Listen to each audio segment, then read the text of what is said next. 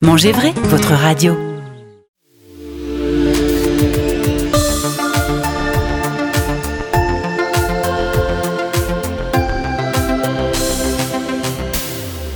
Notre invité exceptionnel ce matin, Stéphane Layani, le président directeur général du marché de nous l'avons rencontré et je vous propose d'écouter l'entretien qu'il nous a accordé après une visite, euh, ah oui, euh, je peux vous le dire, très très très matinale des différents carreaux des producteurs. Manger vrai, première radio 100% dédiée à l'alimentation. Bonjour Stéphane Léani, merci de nous recevoir ce matin à Rungis. Vous êtes donc le président directeur général du marché international de Rungis depuis 2012. Pour rappel, Rungis, c'est en chiffre 994 121 mètres carrés d'occupation des surfaces louables. C'est plus de 6 millions d'entrées en fréquentation, globale du marché. C'est 5 univers, fruits et légumes, poissons et crustacés, viande, les produits laitiers et les fleurs. Côté emploi, c'est 12 000 personnes qui y travaillent, une sacrée entreprise, et on comprend mieux que Rungis soit le plus grand marché de produits frais au monde. En fait, Rungis est-il ce que l'on pourrait appeler aujourd'hui un cahier de tendance en termes d'alimentation dit durable? C'est le cahier de tendance de l'alimentation durable des Français. Pourquoi c'est le cahier de tendance? Parce que c'est un marché.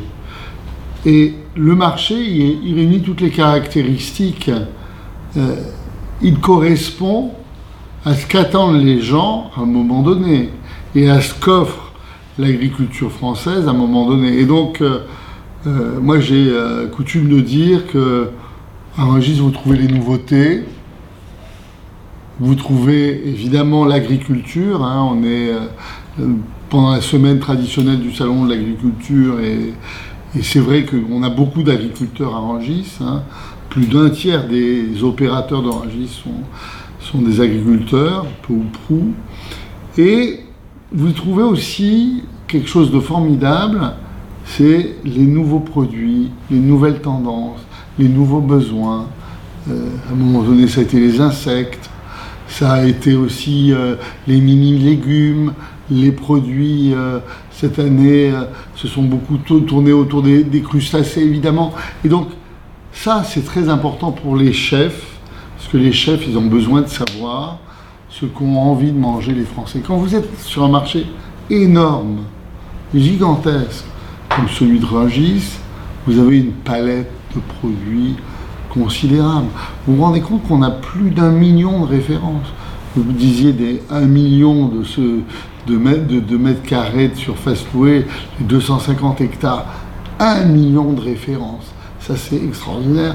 Il n'y a personne, personne qui peut apporter ce service, un service extraordinaire, magnifique, qui est dans votre assiette. Vous avez toute la France, tous les terroirs, le monde entier. Alors, vous avez pris la direction de la Maris, je l'ai dit tout à l'heure, en 2012, Stéphane Leyani. Vous suivez au quotidien l'évolution du monde agricole et des consommateurs. Finalement, comment percevez-vous cette transformation de ces deux mondes? Avez-vous l'impression qu'ils se rapprochent et se comprennent de mieux en mieux? Non. Je ne vais pas vous étonner en vous disant, disant ça. C'est la grande schizophrénie. C'est la grande schizophrénie à tous les, à tous les étages. En fait, j'ai l'impression que les attentes des consommateurs sont de plus en plus euh, focalisées sur les choses qui sont naturelles. On ne va pas dire le bio, parce que le bio c'est un label, le naturel. Et les agriculteurs, ils font depuis des siècles du naturel. En même temps, la psyché, ce que pense le consommateur, ne correspond pas toujours à la réalité. Parce que nous, on alimente 20 millions de Français chaque jour. Et ces 20 millions de Français chaque jour, ils veulent à la fois des produits naturels, des produits à des prix abordables, des produits colorés, ils veulent des fruits toute l'année, des fruits et légumes toute l'année. Et tout ça fait qu'il y a une sorte de divorce entre ce que peuvent offrir les producteurs, parce que les producteurs, euh, ils font un travail fantastique, ils travaillent sous contrainte, sous contrainte de climat, sous contrainte de saison, sous contrainte de produits, il faut quand même le dire, et ils ne peuvent apporter que ce qu'ils ont.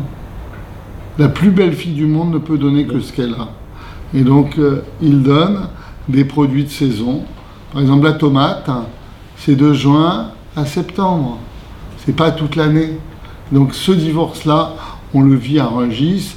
Mais comme je dis toujours, euh, cher Henri, moi je suis comme un directeur d'aéroport. Je ne contrôle pas les destinations de mes passagers. Mais quand, on, quand on vous entend parler, Stéphane, vous avez les yeux qui pétillent. On a l'impression que quand vous nous parlez de Rungis, vous êtes un enfant devant Rungis, devant ce que ça représente. C'est un trésor, c'est un trésor national. Les Français ne s'en rendent pas compte. Ils ont avec Rungis un truc unique au monde, un modèle que tout le monde nous envie. Souvent, on dit euh, le monde nous envie, mais on se garde de limiter. Eh bien, on limite à l'international.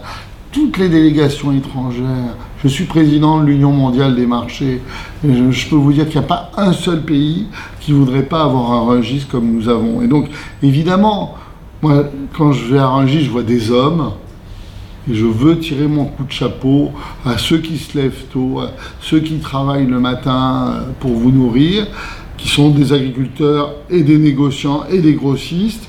Et puis, euh, c'est la caverne d'Ali Baba. Vous avez fait la visite ce matin, euh, Stéphanie et Henri. Vous savez très bien que là, il y a tous les produits, ça, ça dégoûte de source et c'est extraordinaire. Et donc vous appuyez sur un coup de baguette magique et la télé des chefs va vous le montrer. Alors, le marché international de Rungis, c'est 50 ans au service de l'alimentation française. Aujourd'hui, le savoir-faire de, de Rungis est mondialement reconnu. Vous dites même que le marché de Rungis est un véritable trésor national. L'expansion internationale a commencé par Moscou, puis par Dubaï, euh, là-bas, deux nouveaux concepts de création de marché de gros sous licence Rungis vont voir le jour. Concrètement, comment ça va se passer? Bien, en fait, euh, ça se passe toujours de la même manière.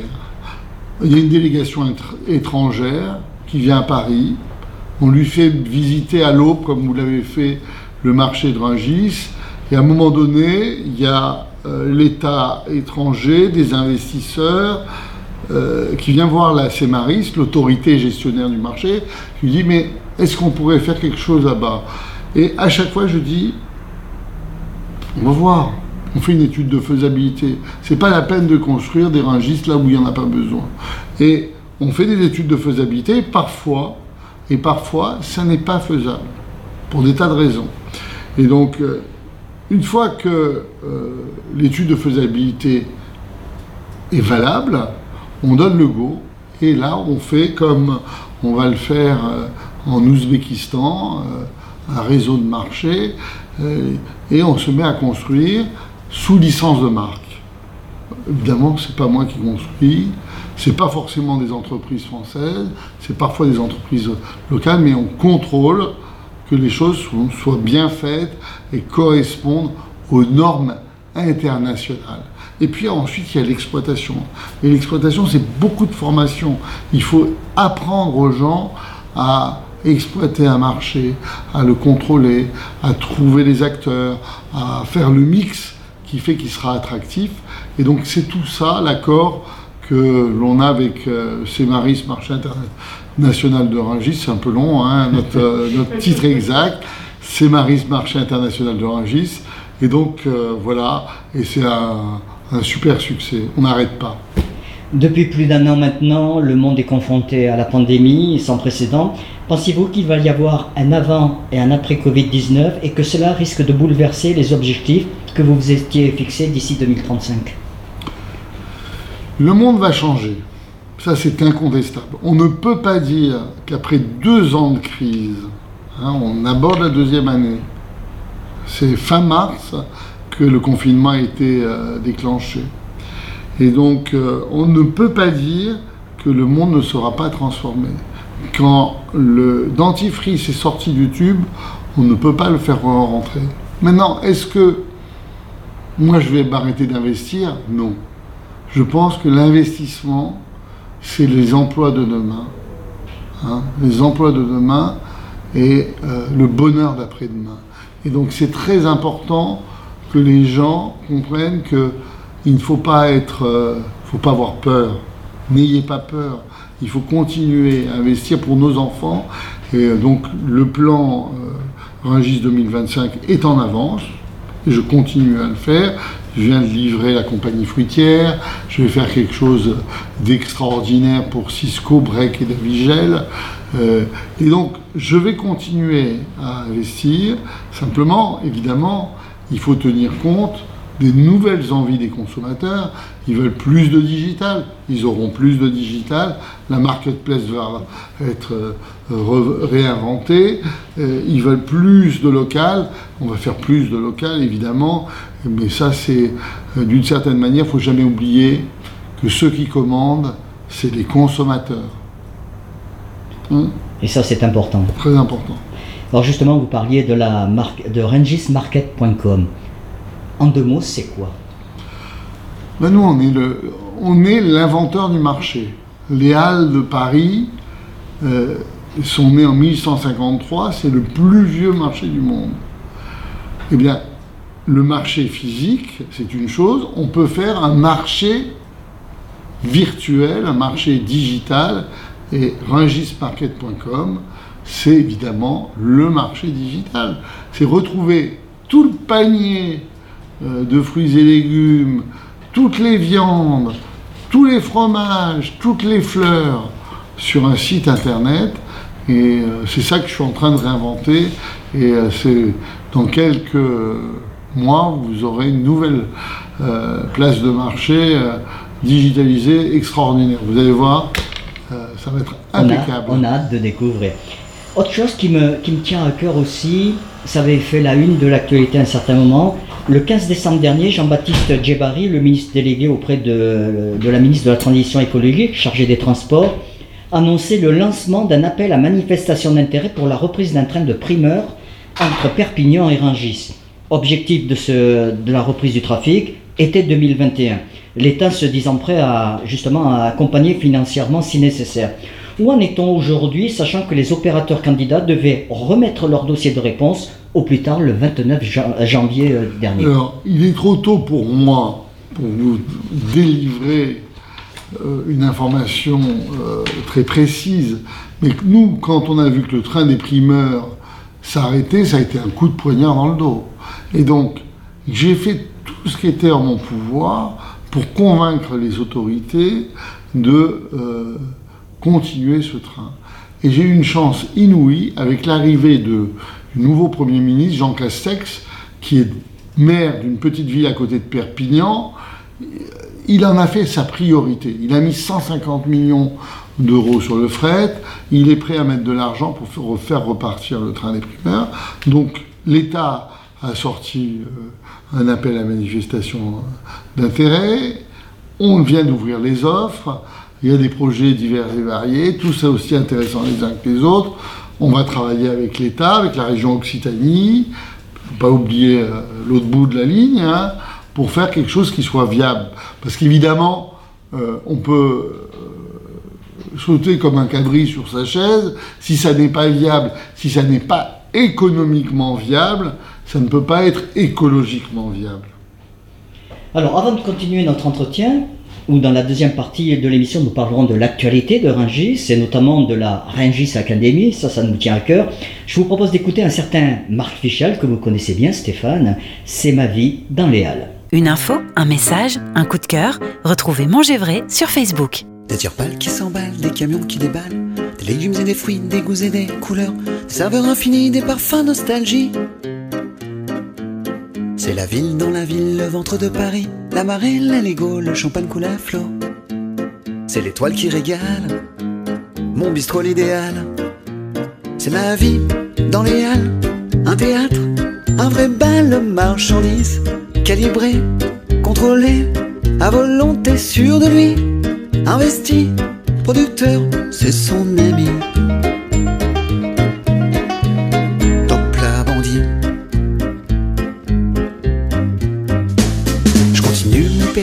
Bâtiment E2. J'en oublie les fromages, leur aspect délicieux. Une montre qui m'attire, son prix me fait fuir. Un oignon qui perd la palette du bonheur. Qu'est-ce que tu racontes, Bibi, pour cette recette pourrie? 5 si tu veux, pas un copec de mieux. Réfléchis pas longtemps, car mon temps c'est de l'argent. C'est ma vie dans les halles, un théâtre, un vrai bal de marchandises, calibré, contrôlé, à volonté sûr de lui,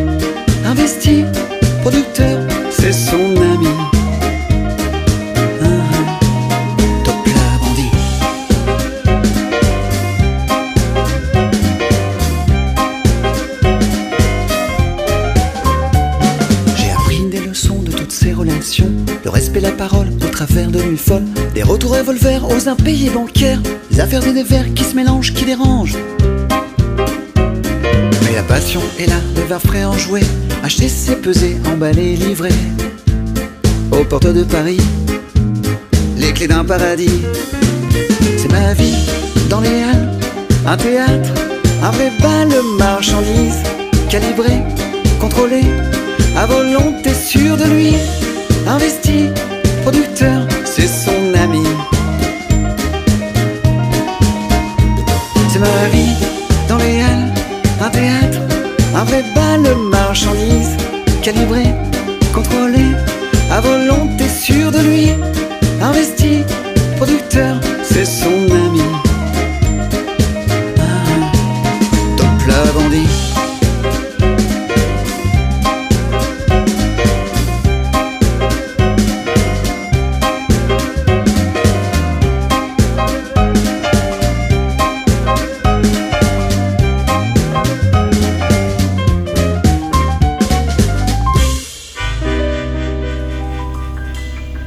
C'était Marc Fichel, C'est ma vie dans les Halles, sur Manger Vrai, première web radio dédiée à l'alimentation et au mieux manger. L'invité exceptionnel de On vous en parle ce matin est Stéphane euh, Layani, le président directeur général du marché de Rungis. Nous allons aborder avec lui ce qui fait l'actualité de Rungis. Et tout d'abord, on parle de la fameuse campagne, parce que ça, ça m'a attiré, on n'en parle pas beaucoup, de la fameuse campagne européenne pour promouvoir les fleurs et les plantes. C'est quelque chose d'extraordinaire, parce que la filière représente finalement 15 milliards d'euros de chiffre d'affaires et 52 000 entreprises spécialisées. Et c'est un, et c'est l'un des univers essentiels de. La fleur, c'est le plus beau des secteurs. Hein, on vient d'écouter Marc Fichel. D'abord, euh, un coup de chapeau pour ce, ce gars que j'ai découvert, euh, qui vend des patates tous les matins euh, sur le carreau, chez monsieur euh, Jean-Marc Bidot. Bidot, euh, une vieille famille de et euh, ça se passe très bien. Il fait gagner de l'argent à Bidot, mais il fait aussi de très belles chansons, et moi j'aime en particulier Manureva. Euh, les fleurs, c'est le plus beau des secteurs. On peut, pourrait pas. On termine toujours un beau repas avec une belle table, avec des fleurs. Les grands événements, il y a des fleurs. Les mariages, il y a des fleurs. Les baptêmes, il y a des fleurs. La fleur, c'est une composante essentielle du marché de Marangis. Euh, on les aime beaucoup. On est en train de rénover leur pavillon euh, du C1. Je suis en train de faire une extension euh, pour la belle entreprise de végétal. Et on pense que il faut travailler de plus en plus la fleur, mettre de plus en plus en valeur la fleur française, ce qui est très difficile parce que on en produit peu. Il n'y a que 15% des volumes en fleurs françaises. Il ne faut pas s'imaginer qu'il y en a plein, plein. Donc quand vous en avez, là en ce moment c'est la saison de la pivoine. Si vous n'achetez pas de pivoine, c'est péché. Et d'autant plus que vous avez lancé le label Fleurs de France. C'est moi qui l'ai lancé avec euh, Stéphane Le Foll et ça a été un bon souvenir. Oui, c'est vrai. Je vois que vous suivez bien. Ah, je suis, je suis. Alors parlons maintenant de quelque chose qui, qui est aussi très important, c'est la formation, l'emploi, la transformation du savoir-faire, redonner les lettres de noblesse à tous ces métiers. On le voit de par votre engagement, Stéphane, c'est quelque chose d'essentiel pour vous. Donc, installer une université culinaire en Rungis, c'était tout simplement naturel. Comment va s'articuler cette, euh, cette université? Moi, je suis un homme engagé. Je suis un homme qui se mobilise pour des causes. Et quand j'ai décidé de batailler pour ces beaux métiers de bouche, je me suis aperçu d'un truc qui s'étiolait, c'était la formation. Je voyais les grands patrons de la grande distribution venir me voir pour me, je me rappelle très bien, des très grands patrons me dire, me voir pour me dire, est-ce que tu peux me former des gens? On n'a pas de boucher, on n'a pas de charcutier, on n'a pas de primeur. C'est ça le sujet. Donc, la France ne sera pas la France si elle n'a pas ses métiers de bouche. Et si on n'a pas de métier de bouche, c'est parce qu'on ne les forme pas. Donc, évidemment, toutes les grandes fédérations professionnelles font leur travail, que ce soit dans tous les secteurs. Euh, la charcuterie, la boucherie, euh, les fromagers. Mais il manque quelque chose d'extraordinaire, c'est un campus des métiers de bouche. c'est pour ça que j'ai lancé il y a trois ans, deux ans et demi, Ringis Academy à l'Élysée. C'est un projet qui intéresse tout le monde. Et l'idée n'est pas de mettre Ringis en avant, l'idée c'est de mettre ces beaux métiers en avant en proposant aux jeunes de pouvoir avoir des passerelles, d'avoir des formations de base.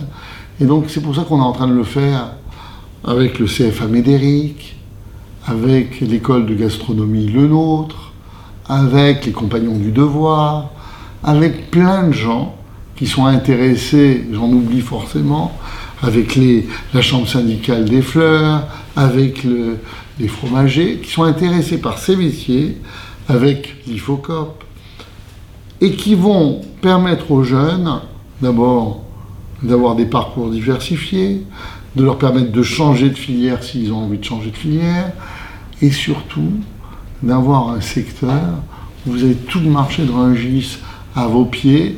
On est en train de construire une résidence étudiante pour que les jeunes puissent, euh, en toute sécurité, venir dès l'âge de 14 ans en apprentissage sur le marché de Rungis. J'ai 1200 entreprises, il faut que ça serve. On fait des conditions extraordinaires aux entreprises de formation qui s'y implantent et je suis sûr que ça va être une réussite. Et d'autant plus que vous faites également un restaurant d'application. Alors, on a un super restaurant d'application parce qu'on a la chance d'avoir le patron euh, du groupe Les Hôtels du, Le Louvre, euh, Pierre-Frédéric Rouleau, qui a euh, dit ben, on va aussi nous faire notre école de, de, gastronomie à Rungis. Elle a un nom un peu amusant d'ailleurs. Et Chaud devant, elle s'appelle. Chaud devant. Et donc on a un restaurant d'application, mais on en aura plusieurs parce que dès qu'on a lancé ce dispositif, les gens se sont intéressés à ça. Et donc déjà, d'ores et déjà, vous pouvez apprendre à Rungis, aller faire des cours euh, à chaud devant. Nous, on a fait un cours euh, avec mon comex l'autre jour, euh, extrêmement réussi, de composition de fleurs. C'était très intéressant. Alors moi, je vais vous donner un petit scoop aussi, Stéphane. Nous aurons l'occasion de venir enregistrer des émissions à chaud devant. On l'a vu ça ce matin. Et on aimerait également venir enregistrer des émissions sur l'emploi parce que c'est hyper important d'informer les jeunes sur tous ces métiers qui sont des métiers de la gastronomie, cuisinier, serveur euh, et, j'en passe. C'est très important, Henri. On manque de, de, gens formés. Contrairement à ce qu'on pense, on manque de gens formés dans ce secteur. Et c'est vrai. Et Dieu sait si on en entend parler quand on rencontre, euh, quand on rencontre les chefs. Alors justement, pour terminer, vous êtes proche des chefs qui souffrent énormément de la crise sanitaire. Quel message voudriez-vous leur faire passer? Moi, j'ai un message à la fois de solidarité, parce qu'évidemment, Rungis sert les chefs. Donc euh, on ne peut pas se réjouir que les euh, restaurants soient fermés. Et en même temps, de sérieux. On ne peut pas faire n'importe quoi. Les chefs, ils sont là pour offrir des produits de bonne qualité en toute sécurité sanitaire. Et donc la sécurité sanitaire, c'est un sujet important. La pandémie, c'est quelque chose de grave. Quand on voit ce qui s'est passé à Nice, il y a des guignols qui ont été ouvrir les restaurants alors qu'on est en pleine pandémie. On voit qu'il y a une remontée du Covid euh, dans cette ville. Je ne dis pas que c'est de leur faute, mais je dis, il faut tenir quand il y a des problèmes, il faut les faire remonter sérieusement par le biais de vos organisations syndicales, que ce soit le GNI ou l'UMIH. Ils servent à ça. Et il y aura un jour où ça va réouvrir. Bien sûr, il y aura des difficultés, on les réglera. On essaiera euh, d'être là. On sera là aux côtés des pouvoirs publics pour aider les gens qui sont en difficulté. Mais je crois que aujourd'hui, les Français sont solidaires. Et donc, développer le, click and collect, développer les actions de solidarité, mettez vos gens en chômage partiel quand c'est possible. Évidemment, il n'y a pas les pourboires. Je le sais, tout ça. Je le sais. Mais je voudrais à la fois passer ce message de solidarité et de sérieux. On ne fait pas n'importe quoi. En tout cas, merci Stéphane de nous avoir accordé cet entretien. Je rappelle que vous êtes président directeur général du marché international de Ringis et que nous aurons certainement l'occasion de venir vous revoir.